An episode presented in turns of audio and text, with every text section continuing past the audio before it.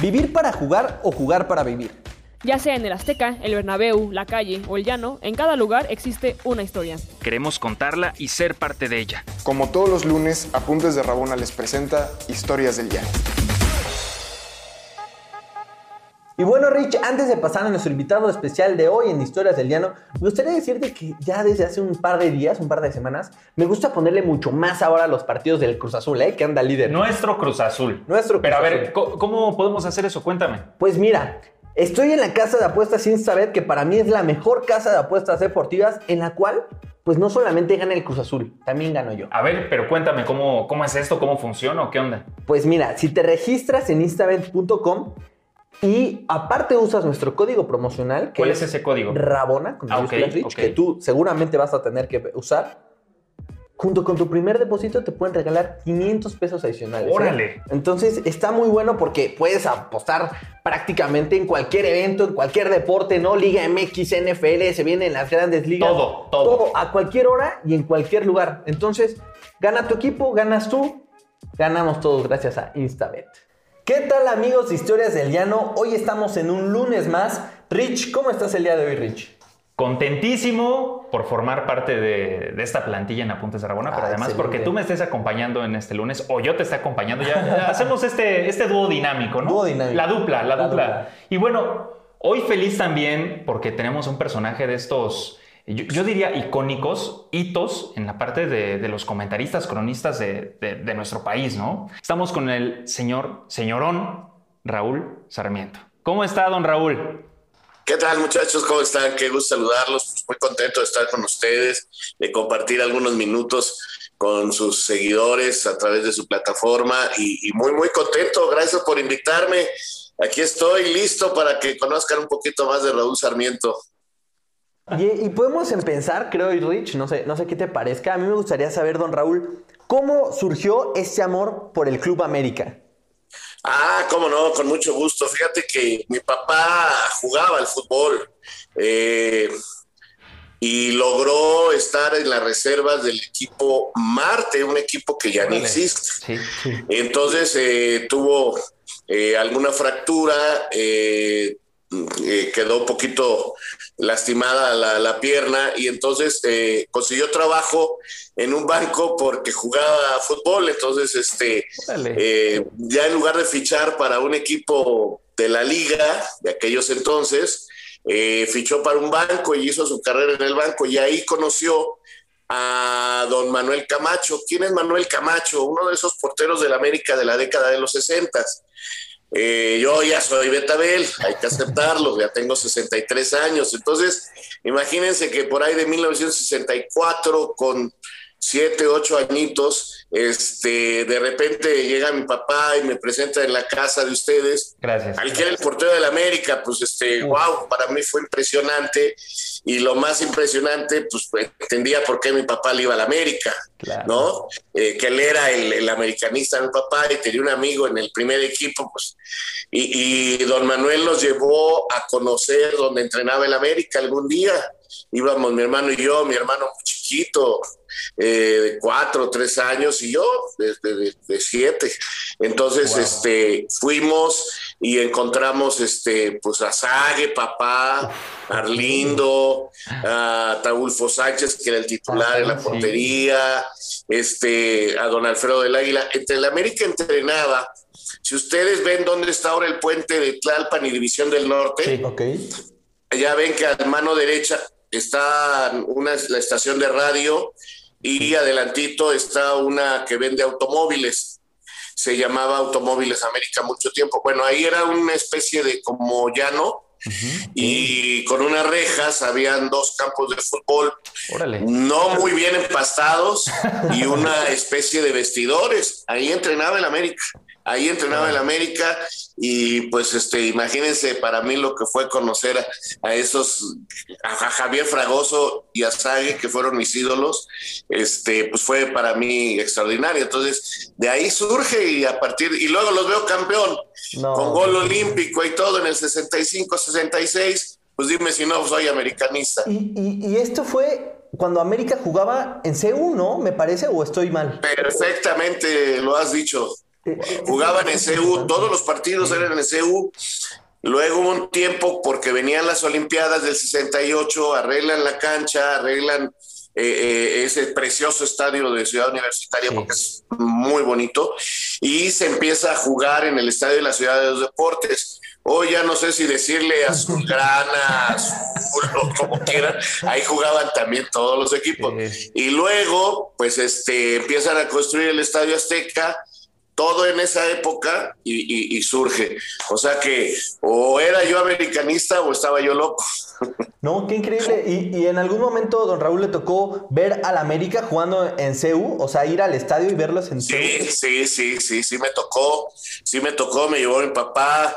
Eh, eh, eh, eran unos palcos antiguos, o sea, una bardita y detrás no había ni puertita ni nada, y dos filitas de, de asientos y esos eran los palcos. Entonces, como íbamos, porque le regalaron boletos, pues nosotros, imagínate, palco, este, nos sentíamos muy, muy, muy importantes, aunque la verdad no, no había para, para mucho, pero pues te lo agradezco infinitamente a mi padre, que en paz descanse, fueron momentos extraordinarios. Eh, don Raúl, usted guarda, digo, más allá, evidentemente, de estas hermosas e increíbles memorias que, nos está contando, alguna fotografía, inclusive tal vez algún autógrafo de alguno de estos eh, héroes de, ese momento, porque digo, yo hay cosas, hasta guardo mi playera de la secundaria, ¿no? Con las firmas de mis amigos. Entonces, por supuesto, imagínate una firma tal vez del, papá de, de, Sage, ¿no? Sí, que en paz, que, en paz descanse, exactamente, que, ha, sido, ha, sido algo muy reciente. O del Alta, Ataulfo Sánchez. Exactamente. O sea, son, son nombres, nombres de la América y del fútbol mexicano además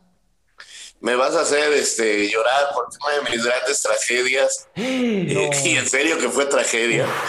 Eh, a partir de ahí yo empecé a convertirme en lo que era un cazautógrafos. Pero y, ibas a la papelería y comprabas unas libretitas para autógrafos. Eh, se vendían en las papelerías las libretitas para los autógrafos.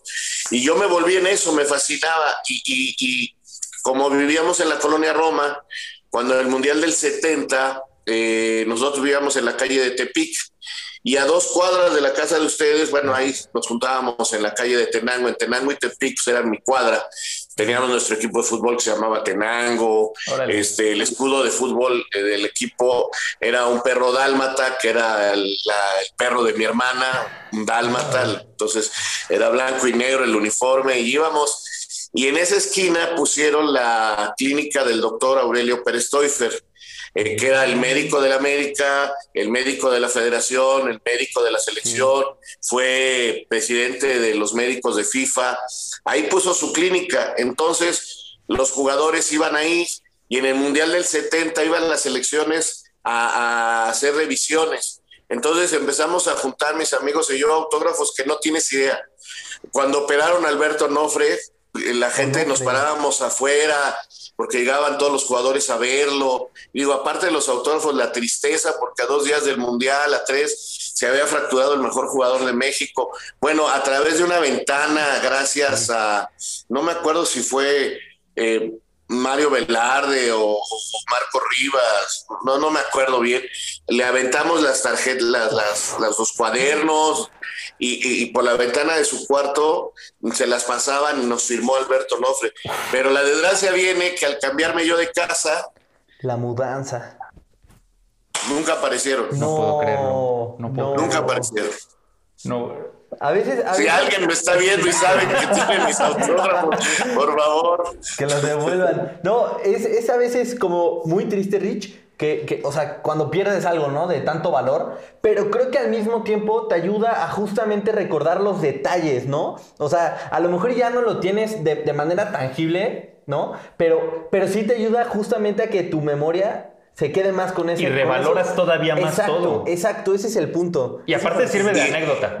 ah, esto, eso y fíjate, en aquel entonces pues, los teléfonos, o sea, la tecnología de hoy, o sea, tenías que ir a comprar una camarita Kodak para las fotos y pues, no había Lucía una curiosa que, este, que, nos, diera para, que nos para comprar una camarita, ¿no? La verdad, entonces las fotos no. Pero les voy a platicar otra anécdota ahí porque ahorita me acordé que es de las guardo para toda mi vida.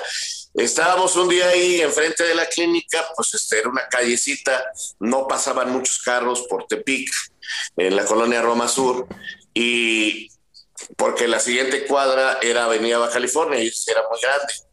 Entonces, es, digamos que era una callecita chiquita y las casas tenían pastito afuera y, y arbolitos. Entonces había justo enfrente de la clínica una, una casa que tenía su pastito y dos árboles y era nuestra portería. Entonces el portero estaba en el pasto y nosotros en la calle, ¿no?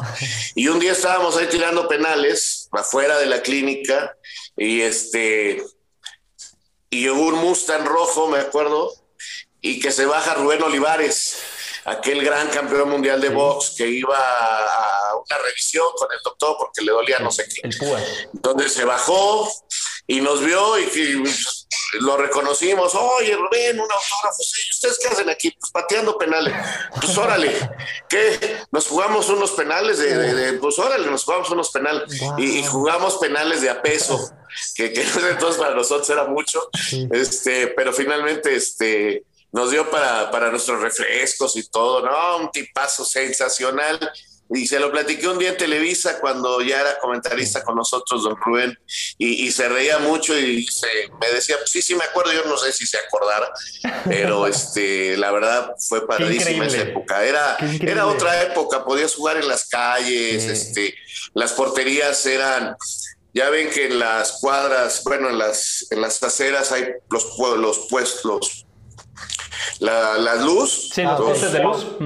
Los postes de la luz y las casas, entonces quedaban como de un metro o dos metros, Sí. un metro quince de espacio entre el poste y las casas, la- las rejas o las paredes. Entonces esa era una portería y unos metros más adelante era la otra portería y jugábamos coladeritas y aprendías a tirar paredes con, la, con las casas o con las banquetas.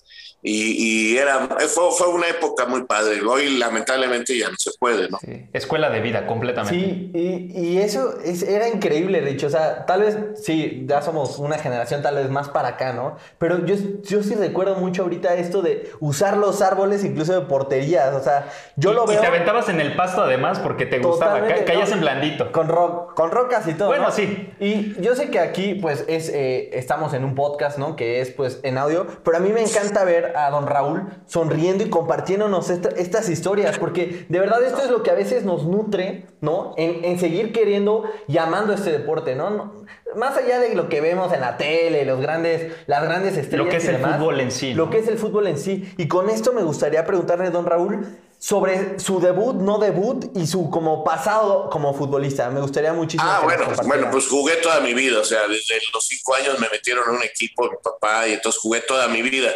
Eh, en la cuadra, Manuel Aguirre eh, logró debutar, él jugó en el Zacatepec y en el León, era de, lo- de la banda. De, y otros lo intentamos, yo estaba entrenando con el primero, eh, me- logré una prueba con el Tulancingo de segunda división, entonces ahí lo entrenaba el profe Paulino Sánchez y ya se iba a acabar el campeonato. Eh, Tulancingo es donde empecé y, y ahí él me llevó a entrenar con las fuerzas básicas de Cruz Azul. Ok. Ahí entrenaba el profe Terejo, Sergio Rubio, varios que, que sí debutaron en Cruz Azul. Pero el profe me había prometido llevarme a mí a la U de Jalapa en segunda división. Lamentablemente el, el profe falleció y ya no pudimos hacer eso. Pero me fui al Atlético Español. Y en el. Atlético Español estábamos entrenando un día y jugando y llegó el presidente del Veracruz, don Pepe Ajo, a quien le mando un afectuoso saludo, esperando que esté muy bien. Me vio y, y nos mandó llamar a algunos y me dijo que si quería irme yo a Veracruz. Entonces yo le hablé a mi papá y le dije, oye, este, ¿qué onda? Y, y no, no había representantes, entonces mandó a mi hermana mayor hablar con don Pepe Wow. de, de, pues este, cómo estaba eso, ¿no? Mi papá tenía miedo de que Sí. pues, fuera alguna tranza o algo para llevar gente a Veracruz, ¿no? Y ya hablaron, nos pusimos de acuerdo y ahí voy a Veracruz y empecé a entrenar con ellos. Eh, estaba el profe Ricardo de León de entrenador y pues lamentablemente el equipo, ya ven que en Veracruz no pasa eso. Casi no Este, pasa. ¿no? no les pagaban, se fueron, a- se, se fueron de huelga, se pusieron en huelga los jugadores. Y me acuerdo que Chava Ruiz y Manolo Herrero hablaron conmigo y me dijeron, oye, ¿jalas con nosotros o qué? Pues estás empezando, nosotros sabemos, nos los has platicado, te pagan el hotel, te pagan las comidas. A nosotros tiene tres meses que no nos pagan. Dije, no, pues yo jalo con ustedes, ustedes son los futbolistas. Entonces, este, me mandó a llamar el señor Dice, ¿estás con ellos? Le digo, pues, ¿qué hago? Dice, no, está bien, no te preocupes, yo te voy a seguir pagando este, el hotel. Y mi papá me mandaba dinero para las comidas. Entonces ahí seguíamos, llegó el profe Alvarado eh, a dirigir al equipo, empezamos a entrenar este, ya, va, ya iba a empezar el campeonato y el profe Alvarado, bueno, hubo una, un entrenamiento en que me quedé medio lastimado del tobillo y me dolía mucho, ¿no? Pero yo seguí entrenando, entonces el, el, profe me dijo, no tienes nada, pero el doctor me dijo, oye, sería bueno este, que sí te revisaran bien un especialista, eh, yo no lo veo bien, o cuando menos te lo inmovilicen una semana o dos, y el entrenador decía, no, no, no, no, es más, ya arreglé todo, o mañana sales para Morelia y, vas a jugar con el Morelia una temporada, porque viene el papá de el papá de Johan y los gemelos Rodríguez. sí, estaba en los Tigres. y, y, lo, lo, traían a él y a Marcos Menéndez y a Guarací de refuerzos. Entonces me dijo, tú te vas a Morelia y ellos vienen para acá. Y me entraron mis cinco minutos de Sarmiento y dije, no, no, no me, yo en ese entonces me acuerdo y decía yo, no me dicen la verdad del tobillo, no sé si estoy bien o estoy mal. Ahora ya me quieren mandar a Morelia. Entonces fui y hablé con el presidente, le dije, ¿qué onda? No, mira, te conviene más irte a Morelia. Le dije, no, yo me regreso a México, termino mi preparatoria y pues ahí se ve. Este, me regresé a México. Me regresé muy enojado, muy, muy, muy, muy, muy enojado, medio desilusionado, soy cierto.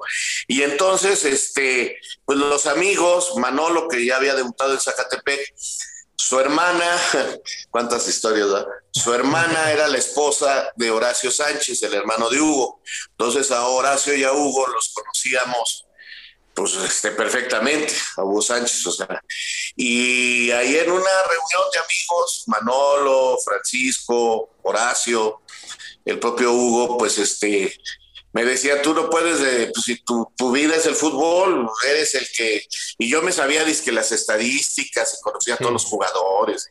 Mi vida era el fútbol. Y, entonces ellos me dijeron, estudia periodismo. Y había una escuela, que, bueno, hay una escuela muy buena que se llama la Escuela de Periodismo Carlos Septién ah, García. claro, claro. Ahí en Reforma, por Reforma, por donde está la Lotería Nacional.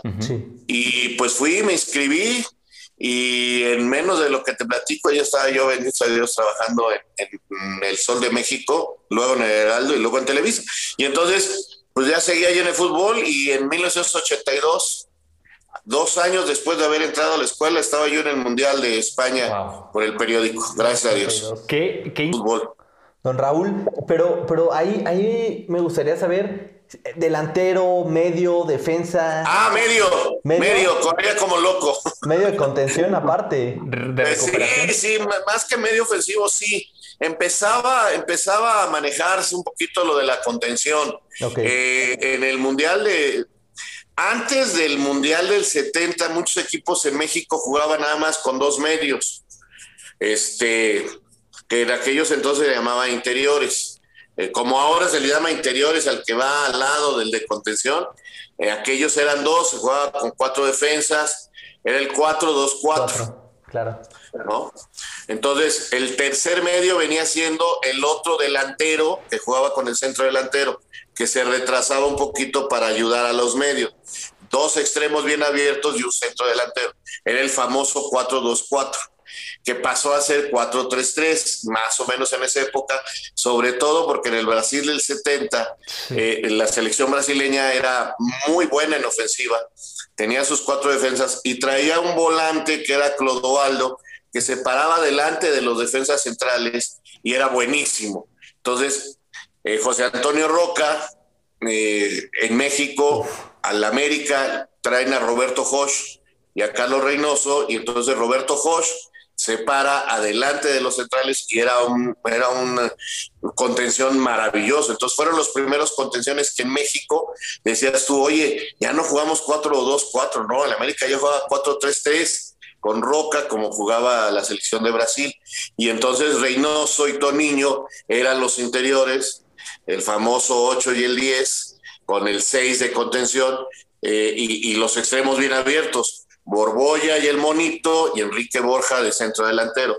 Entonces, nos, a mí me toca ya jugar de contención o, o de ida y vuelta. A veces, a veces creemos que todo esto que pasa en el fútbol es muy nuevo, Sí, pero no, no, es tanto, no. no. es tanto, no es tanto. Ahora, ya, ya que estamos entrando en esta cuestión más profesional, Ok.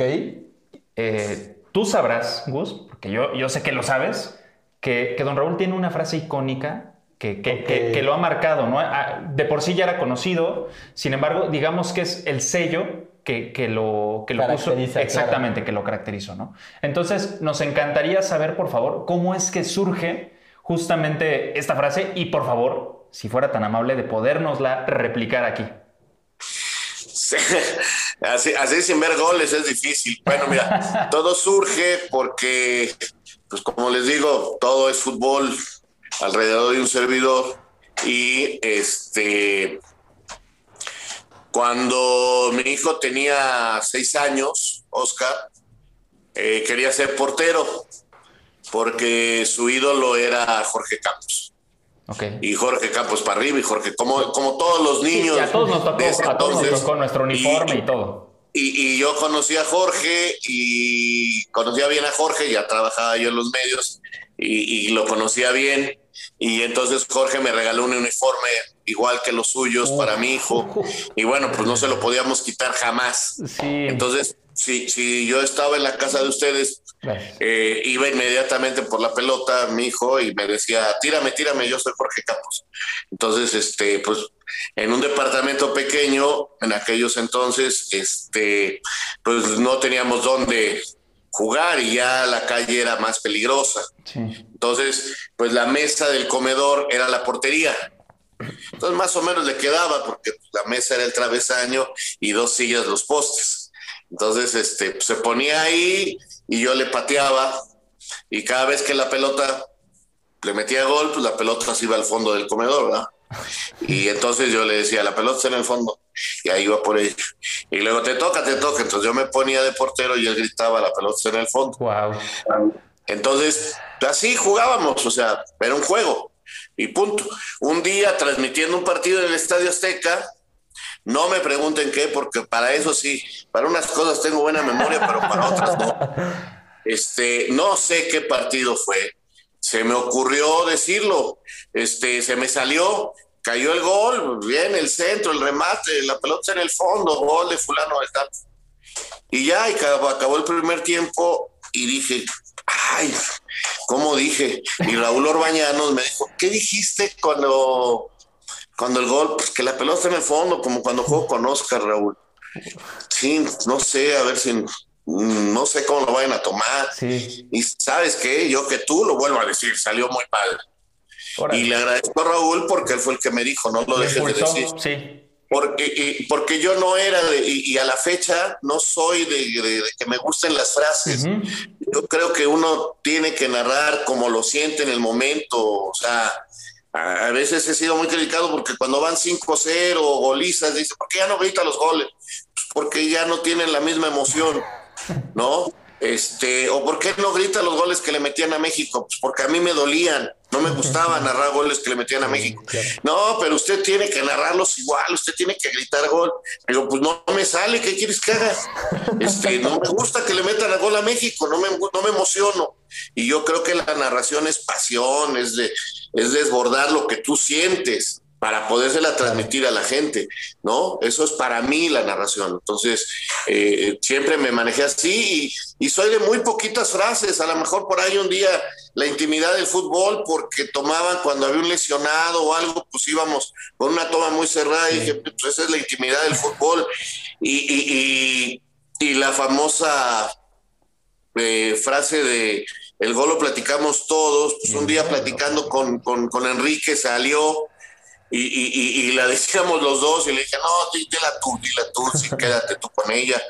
Este, yo no soy de frases, o sea, y me, la gente me dice, ¿cómo? Si la pelota está en el fondo, ¿qué? Este, le dije, bueno, pues esa se quedó, gustó. Hay, hay gente que no le gusta, ¿eh? Hay gente que me dice, ¿cómo es posible que usted haya planeado este, no decir gol como todos? Y le digo, bueno, hay veces en que digo gol, hay veces en que digo golazo, Lo que hay veces en que digo la metió, Sí, el- el hay se veces que digo y llegó el quinto, no, no sé, Sí. no, no siempre dije la pelota en el fondo. Claro. Este, sí, sí, no puedo negarlo, ante el éxito que tuvo, pues tampoco hay que ser mentiroso, sí la, sí la trataba de decir, como un sello personal, Sí. que, que se dio sin querer, como yo creo deben ser las cosas, ¿no? Que, que le agradó, sobre todo a los niños les gustaba mucho. Una de las grandes satisfacciones es que un día llegué a visitar a mi mamá a una unidad habitacional eh, y, y había una canchita ahí de, de básquetbol donde jugaban unos niños y un niño gritó la pelota en el fondo y la verdad me dio muchísimo gusto. Me, me emocioné mucho porque dije, mira, les gusta. Sí. Claro. Y los niños lo recuerdan y lo hacen así. Y así como yo imitaba cuando jugaba Ángel Fernández y, Uf.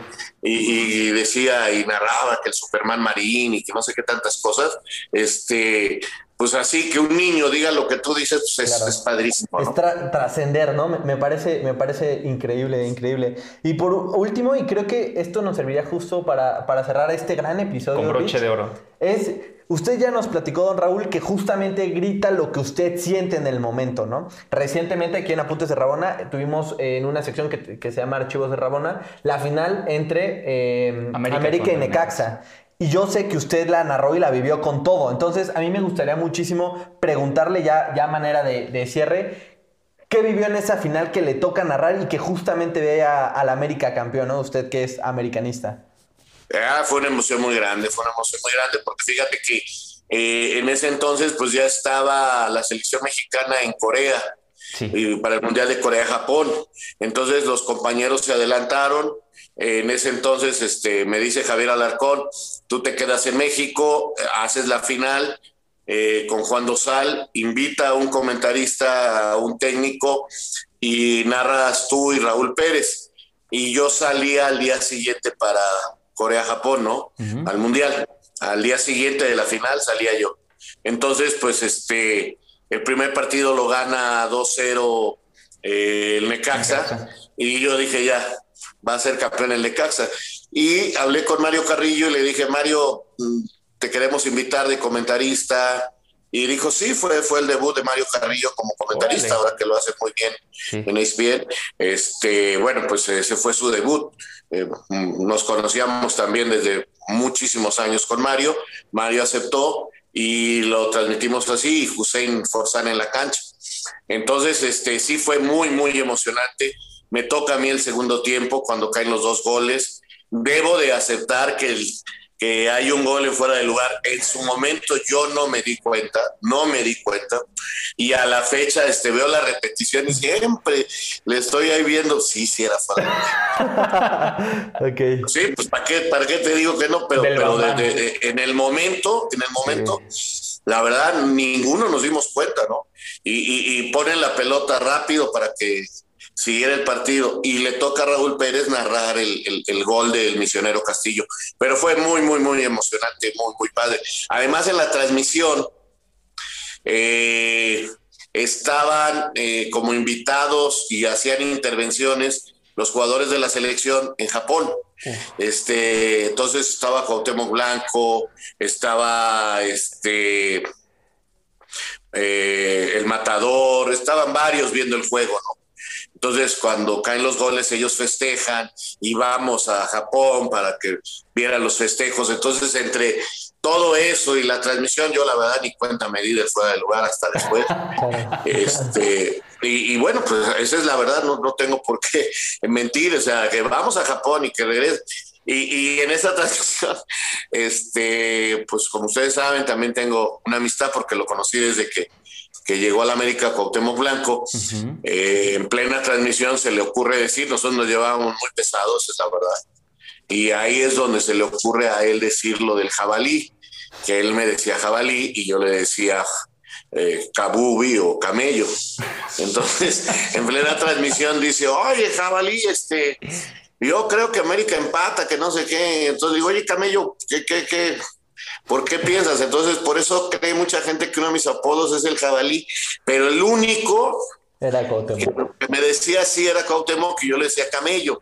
Entonces, en plena transmisión, este, así, entonces, este, no, no, no, no fue una transición muy sencilla, fue una transición bien, bien, bien especial, bien Llena complicada. Menos mal no había redes sociales, ¿sí no?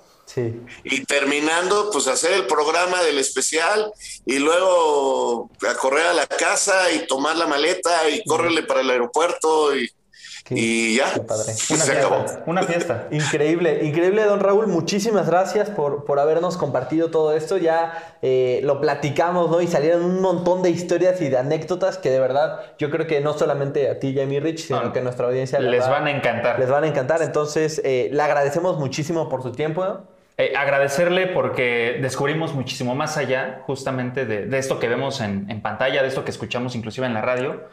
Y, y de verdad es un honor, es un gustazo. ¿Y por qué no decirle a la gente cuál es el partido que más recuerdan eh, o uno de los goles más narrados? lo dejen en los comentarios, Exactamente, por, por- bueno. por don Raúl, ¿no? Eso estaría buenísimo. Me, me- me encantaría esa parte. Don Raúl, muchas gracias de nueva cuenta por estar con nosotros. Ha sido un placer. No, el gusto es para mí, estoy a sus órdenes, muchachos. Muchas gracias por hacerme posible recordar estos momentos. Ah, Para uno también es muy grato. Les digo, la verdad, uno ya está medio este betabel, como decíamos los viejitos antes. Agradecerles, les digo, la verdad me emociono recordar momentos, es padre. Muy- son momentos muy, muy importantes en mi vida. Se los agradezco, fue muy padre recordarlos con ustedes. Y por favor recuerden, la pelota está en el fondo. La pelota está en el fondo. Tremendo, tremendo. Y nos vemos el próximo lunes en otra Historias del Llano, ya lo sabes, Rich. Entonces, Que estén muy bien. Bonito lunes, bonito inicio de semana a todos. Un abrazo. ¿Quieres más historias? Síguenos en todas nuestras redes sociales como Apuntes de Rabona para ver el mundo desde el fútbol.